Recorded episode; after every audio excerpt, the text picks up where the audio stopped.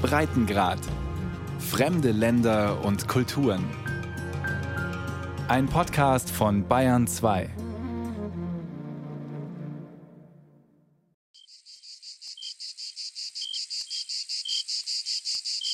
Agathe Freeman steht unter Zypressen und Schirmkiefern auf einem Hügel an der Côte d'Azur. Die Innenarchitektin hat ihr Gästehaus in Valoris stilvoll in einer früheren Schäferei eingerichtet. Die stand schon zu Napoleons Zeiten. Von hier oben schaut Agathe auf die glitzernde, sichelförmige Bucht von Golfe Juan, einem Seebad mit rund 13.000 Einwohnern. Mit einem Fernglas hätte sie Napoleons sieben Schiffe sehen können, an jenem 1. März 1815 gegen 15 Uhr als Frankreichs verbannter Kaiser vom Exil auf der Insel Elba kommend genau hier landet, um die Macht zurückzuerobern. Bonjour, bonsoir. Von meinem Gästehaus in der Hügeln von Valoris genieße ich täglich den Blick über den Golf Juan. Sie ahnen es bereits. Wäre ich 1815 hier gesessen, hätte ich wohl als Erste die Rückkehr des Kaisers auf seinem Exil auf Elba gesehen und ihn gar bei mir geherbergen können. Ob seine kaiserliche Hoheit allerdings seinen ersten Abend auf französischem Festland gerne in der Gegenwart der Schaffe, die damals hier waren, zugebracht hätte, kann ich Ihnen auch über 200 Jahre später noch nicht beantworten. Unten am Plage du Soleil, dem Sonnenstrand von Golfe Juin, erinnert eine blaue Mosaiktafel an die Landung. Sie markiert den Anfang vom Ende Napoleons, der etwas später, am 5. Mai 1821, stirbt. Der Eroberer, Reformer, Aufklärer und Politiker wird bis heute in Frankreich geschätzt und verehrt. Aber Napoleon ist auch umstritten. In den französischen Medien streitet man etwa darüber, wie kolonialistisch und rassistisch Napoleon war, der Frankreich von 1799 bis 1815 regiert hat. Trotz aller Debatten, Napoleons Erbe wirkt an vielen Orten in Frankreich noch immer nach, unter anderem in der Bucht von Golfe Juan. Normalerweise spielen einheimische Historiendarsteller hier die Ankunft Napoleons nach, aber in diesem Frühjahr landet der Kaiser nicht, wegen Covid-19. Derzeit ist ein Belgier offiziell Napoleon, er konnte nicht anreisen. Daniel Mathieu sucht mit seinem Fernrohr also vergeblich das Meer ab. Der 72-Jährige leitet die Reenactment-Gruppe aus dem benachbarten Nizza.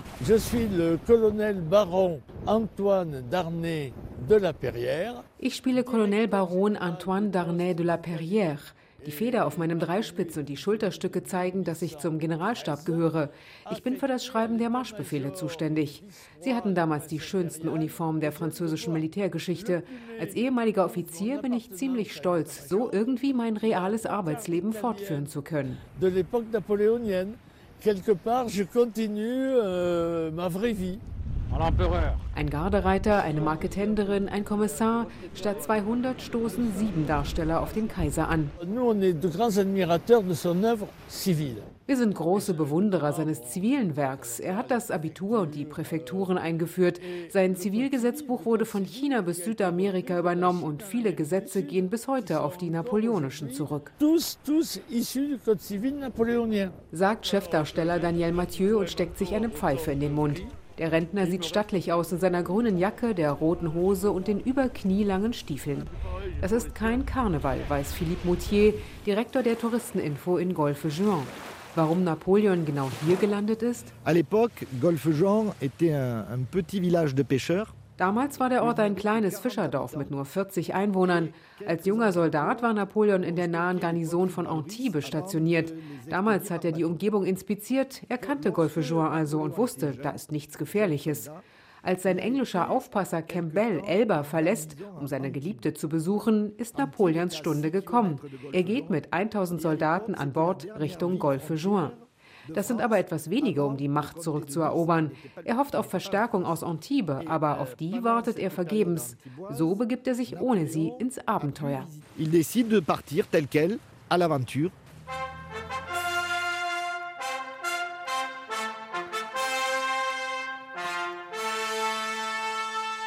In sieben Tagen marschiert seine Truppe bis Grenoble, ohne einen Schuss abfeuern zu müssen.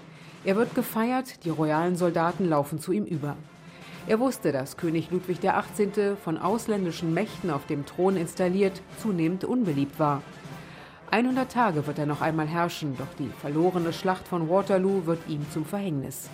Napoleon endet verbannt auf St. Helena und stirbt dort vor genau 200 Jahren an Magenkrebs. Eine große Geschichte, die in Golfe Juin beginnt, genau wie die Route Napoleon, die 314 Kilometer vom Mittelmeer durch die Lavendelfelder der Provence bis in die Alpen dem Weg des Kaisers folgt. Doch zum Jubiläum kein Touristenansturm. Corona ändert alles. Schon letztes Jahr kamen über 40 Prozent weniger Besucher nach Golfe Juin, aus dem Ausland sogar über 70 Prozent weniger.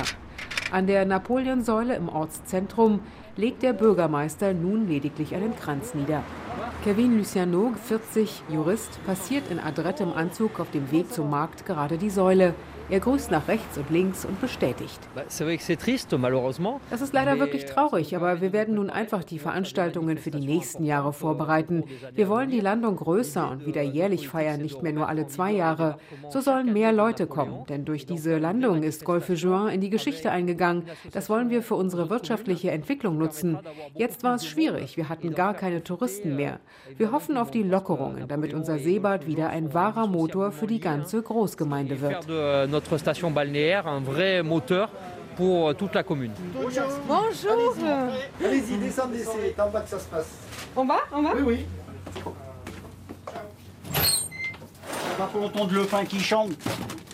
Man kann das Brot singen hören, sagt Bäcker Thierry Stoljarski poetisch und holt Baguette aus dem Ofen. Seine Backstube liegt ein paar Schritte von Napoleons Säule entfernt. Für die vom Bürgermeister fest eingeplanten Touristen und die Anwohner bietet der Mann mit schwarzer Brille, heller Bäckerschürze und mehlbestäubtem T-Shirt ein besonderes Brot an. In einer kleinen Holzschachtel mit Napoleons Konterfei drauf. Quand j'ai pris l'affaire ici il y a 16 ans, ich habe die Bäckerei vor 16 Jahren übernommen und damals beschlossen, als Hommage an Napoleon und seine Soldaten ein Brot zu backen. Ich habe es Grognard genannt, also Haudegen.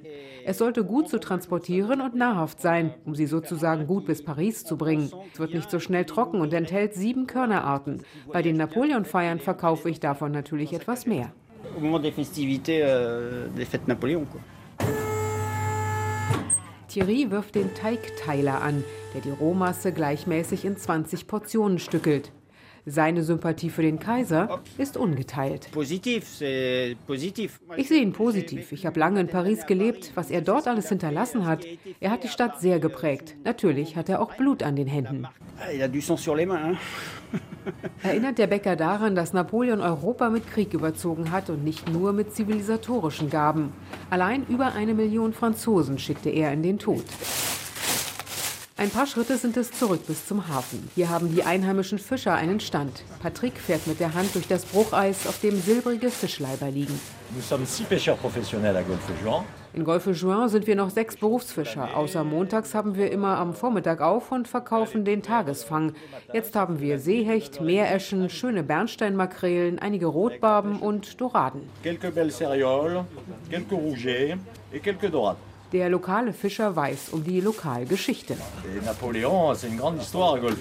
Napoleon ist in Golfe Juin eine große Sache. Gut, dass er genau hier gelandet ist. Das bringt Leute her. Sie organisieren im Ort schöne Feste für ihn. Für uns ist das positiv. Das macht uns ein bisschen stolz. Die ganze Historie ist noch mal was anderes. Wie alle Großen hat er natürlich Gutes und Schlechtes gemacht. Das findet auch Jutta Villain. Vor Jahrzehnten nach Golfe Juin gezogen, betreut sie in der Touristeninfo am Sonnenstrand die Partnerschaft mit Lindenberg, der Sonnenstadt im Allgäu. Den 200. Todestag Napoleons groß begehen, das sieht die Deutsche zwiespältig. Müsste nicht unbedingt sein. Aber, aber gut, wenn Napoleon, wenn die das feiern wollen, sollen sie es von mir aus gerne machen. Mein Mann ist Franzose. Also von daher, Napoleon äh, ja, hat ja Europa verändert. In Bayern war er ja auch hat viele neue Gesetze, die ja heute auch noch gelten, erschaffen. Und ja, Napoleon ist immer aktuell. Da stimmen auch zwei Schülerinnen zu. Amandine, zwölf, mit langen dunklen Haaren, und Alizé, elf, eine rosa Blüte im Zopf, spazieren fröhlich am Strand entlang. Napoleon gerade noch mal durchgenommen. Er hat Frankreich viele Dinge gebracht, die es bis heute gibt. Das Zivil- und Strafgesetzbuch, die erste Zentralbank, eine neue Währung, den Franc Germinal.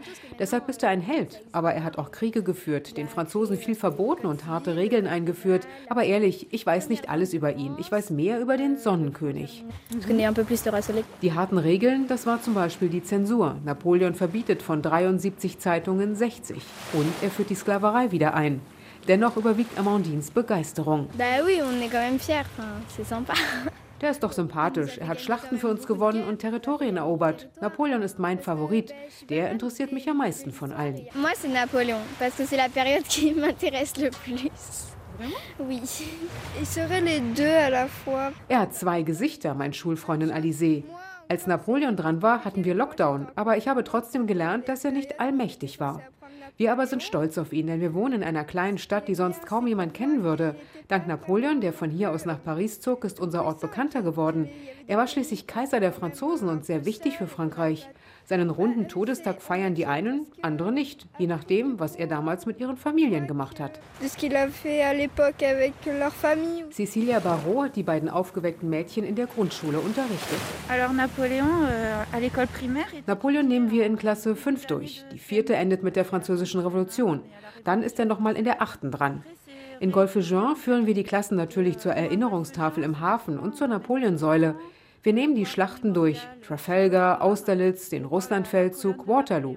Wir erzählen, dass er die Departements eingeteilt, Straßen gebaut hat, aber auch alles unter Kontrolle haben wollte, dass es im Prinzip eine Diktatur war. Die Sache mit der Sklaverei ist in der Grundschule leider nicht im Programm. Im Fernsehen laufen teils dreistündige Reportagen über den Kaiser. Seit seinem Tod wurde umgerechnet täglich mindestens ein Buch über ihn veröffentlicht. Philippe Autier, Tourismuschef von Golfe Juin, resümiert. Napoléon fait partie des trois ou quatre personnages historiques préférés des Français. Napoleon gehört zu den drei, vier beliebtesten historischen Persönlichkeiten Frankreichs, denn er repräsentiert die letzte Periode, in der Frankreich grandios war und neben England sozusagen die Welt regiert hat. Das ist Nostalgie. Man muss aber den ganzen Napoleon sehen, der den französischen Staat modern strukturiert, aber auch die Sklaverei wieder etabliert und verlustreiche Kriege geführt hat. Man kann ihn nicht ignorieren, die Geschichte nicht 200 Jahre später umschreiben, wie es einem passt. Kriege hat es immer gegeben, das ist Frankreichs Geschichte.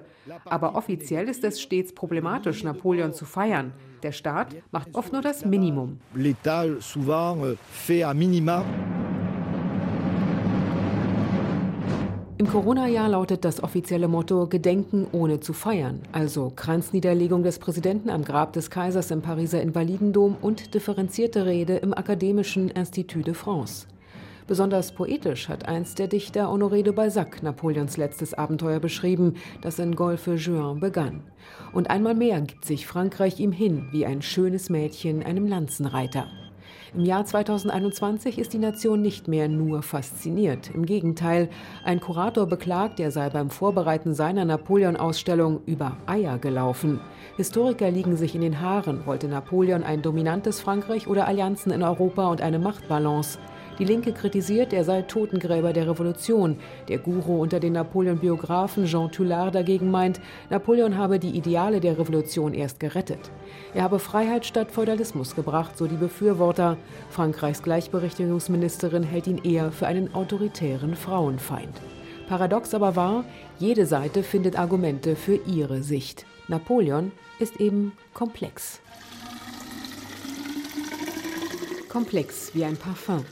Donc le produit s'appelle et Tonka. Das hier ist Tonkabohne mit Holz. Die Basis ist Alkohol, dazu destilliertes Wasser. Alles nach einer bestimmten Formel. Donc c'est la formule, produit fini. Sagt eine Laborantin und füllt die Duftmischung ganz unromantisch in einen blauen Plastikkanister. Wir sind in Grasse, der Welthauptstadt des Parfums, wohl die berühmteste Station an der Route Napoleon. Die Stadt zählt 50.000 Einwohner und liegt im Bergland oberhalb der Côte d'Azur. Hier führt Chantal Roux mit Mann und Kindern die Parfummanufaktur Gallimard. Ihr Vorfahr, Graf Jean de Gallimard, hat sie 1747 gegründet.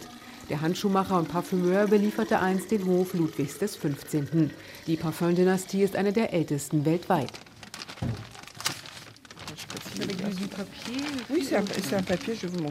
Hier durch diese Filter gießen wir das Parfum, damit keine Rückstände drin bleiben. Hm, es heißt sensuell Safran. Ich liebe es. Sensuel, l'adore. Nicht die einzige Leidenschaft von Madame Roux, einer adretten Dame mit blondem, halblangen Haar im schwarz-weißen Kleid mit Blütenmuster. Ein paar Schritte sind es vom Labor zu einem Raum, den eine Art Schaufenster abtrennt. Auf einem Holzbrett stehen Zinnsoldaten. Sie bewachen eine kleine grüne Papierbox. Darauf gedruckt Napoleon 1815 und ein Adler, der ein N in den Krallen hält.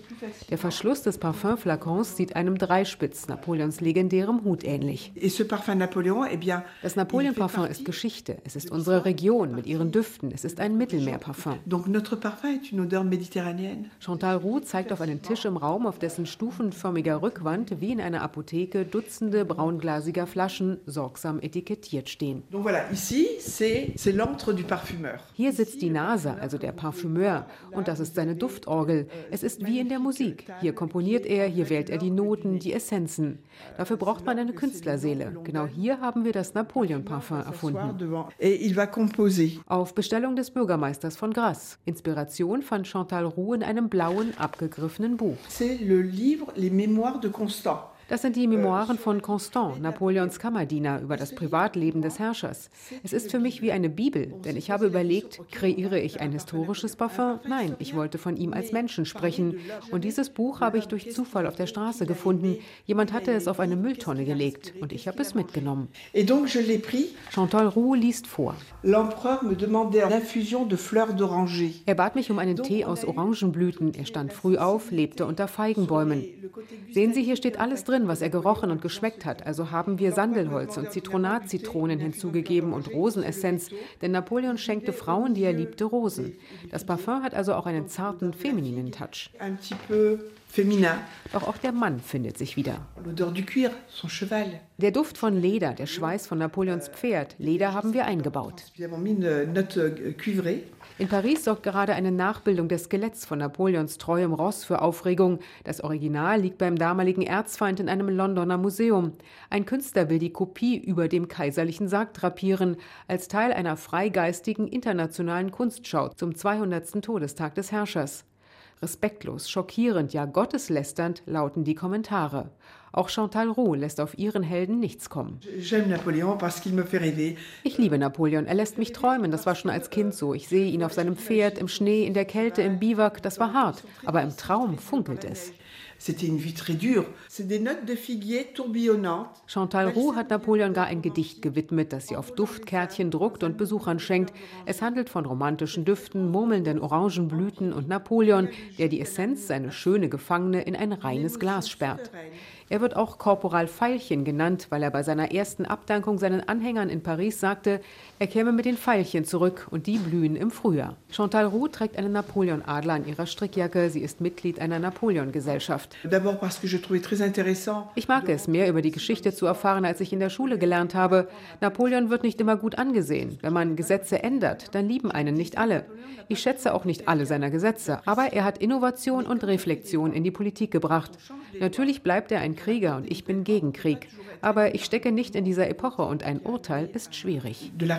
Napoleon selbst wäre auf jeden Fall Stammkunde. Er soll täglich mehr als eine Flasche Eau de Cologne verbraucht haben. Alors lui, il le prenait, mais à l'époque, Damals gab es noch kein echtes Parfum. Napoleon nutzte Veilchenwasser, ließ sich aber wohl ein wenig zu viel damit abreiben, denn sein Körper, sagt man, sei durch den Alkohol lediert worden. Jetzt packt Chantal Roux zum Abschied erst einmal ein Napoleon-Parfum in ein durchsichtiges Säckchen. Für den Bürgermeister von Saint-Vallier. Der habe viel vor mit der Route Napoleon, schwärmt die Parfumdirektorin. La route Napoléon, c'est aussi pour nous Die Route Napoleon ist für uns ein Stück Urlaub. Ich komme aus Lothringen und da gab es damals keine Autobahn. Man nahm also im Kleinwagen die Route Napoleon bis zum Meer und kam braun gebrannt zurück, um zu zeigen, dass man dort war. Die Straße ist mythisch, so wie die Route 66 in den USA. Außergewöhnlich, all die kleinen Dörfer, die es zu entdecken gibt. Man muss diese Straße entlangfahren. Es ist die Route Frankreichs. Donc cette route, elle est mythique. Hier hat sich Napoleon am 2. März 1815 hingesetzt, steht etwas krumm auf der Steinumfassung einer knorrigen Ulme, gleich gegenüber das Rathaus von Saint-Vallier-le-Thier. Hier ist Jean-Marc Delia, graumelierte Haare, kantige dunkle Brille, Bürgermeister. Depuis toujours, Saint-Vallier, il y a toujours eu euh. Diese Bank gab es schon immer und auch die Inschrift. Ich glaube nicht, dass es nur Legende ist, denn wie in vielen Gemeinden hat Napoleon auf seinem Weg nach Paris nach dem Bürgermeister verlangt. Unserer war damals so mutig, dass er lieber seinen Stellvertreter schickte. Zum Gespräch haben sie sich bestimmt hier hingesetzt und die Gemeinde hat als Erinnerung an Napoleons Passage auch die Säule da drüben aufgestellt. Cette colonne euh, qui est juste derrière nous, en mémoire du passage de Napoléon. Die reicht bis zum zweiten Stock des Hauses mit der Bäckerei und wird von einer Büste Napoleons mit fescher Stirnlocke gekrönt. Der geschasste Kaiser zog hier mit rund 1000 Soldaten vorbei, nahm aus Sicherheitsgründen abgelegene Wege. Für den Unterhalt dieser Alpenstraße hatte er zuvor Geld gegeben. Als er aus dem Exil von Elba kam, dachte er also, sie wäre gut befahrbar. Aber seine Gelder waren nie für den Ausbau ausgegeben worden. Deshalb musste er einige Kanonen und Waffen zurücklassen. euh, des Alpes pour faire passer certains, certains canons. Erzählt der elegante Bürgermeister, der hauptberuflich in einem Luxushotel in Cannes arbeitet. In seinem 3500 Einwohnerort im Hügelland, 30 Kilometer von der Küste entfernt, steht auch ein Hotel, das Relais Imperial. An dessen Hausfassade leuchtet ein Bild, Napoleon auf seinem sich aufbäumenden Pferd. Hier ist Hari Shankar, Maître d'Hôtel. Als Napoleon heraufkam, war das eine Relaisstation zum Pferdewechseln. Er hat nachmittags hier gerastet. Ausgeruht hat er sich ja nie lange. Wo jetzt das Restaurant ist, war damals der Pferdestall. Unter Rundbögen hängen historische Briefe, an der Theke stehen Keramiksoldaten. Ja, selbst Cognac gibt's aus der Napoleonflasche, typisch mit Glashand hinter dem Revers. Ah. Die Dekoration haben uns Napoleon-Liebhaber aus ganz Frankreich gebracht und unsere Kundschaft, um die Geschichte an einem authentischen Ort aufleben zu lassen. Wir haben auch Dinge gekauft, etwa zwei Armeehüte aus der Zeit, und sie restaurieren lassen. Adlerstatuen sind ausgestellt. Napoleon hatte prophezeit, er werde wie ein Adler von Kirchturm zu Kirchturm fliegen bis zu den Türmen von Notre-Dame in Paris. Das ist unser Napoleon-Adler, der kaiserliche Adler. Kichert der Hotelmanager und nimmt einen grauen Papagei auf die Hand. Chiquita heißt er. Für Napoleon-Fans fast eine Majestätsbeleidigung. Aber Hari Shankar trägt alles mit Humor. Wir hatten lange keine Touristen wegen Corona. Wir hoffen jetzt im Mai wieder aufmachen zu können. Die Regierung hat ja Lockerungen angekündigt. Wir haben sonst im Sommer immer viel zu tun. Die Route Napoleon ist ja bekannt. Viele Motorradfahrer kommen vorbei. Il y a beaucoup de motards.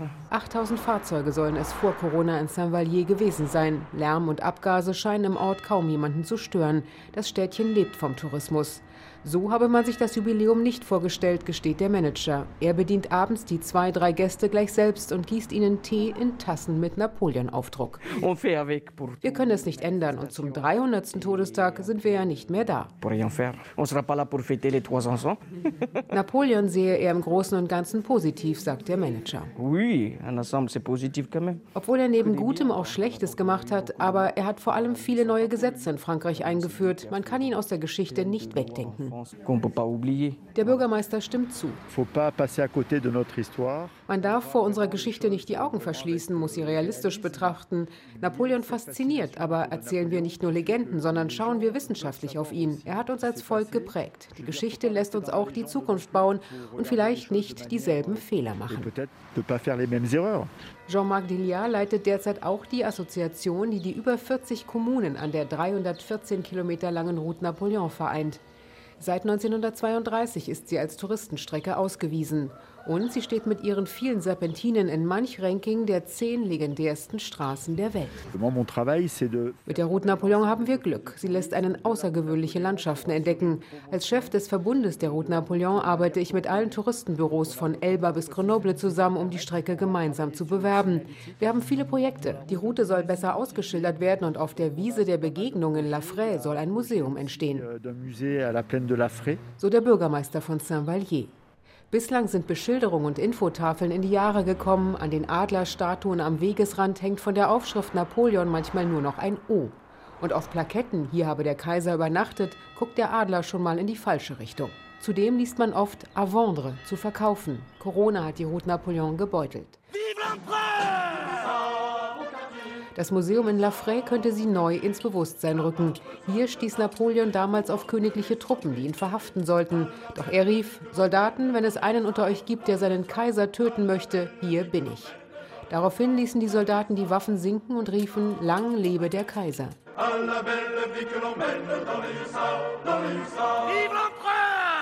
In diesen Chor stimmt Frankreich heute nicht mehr unisono ein.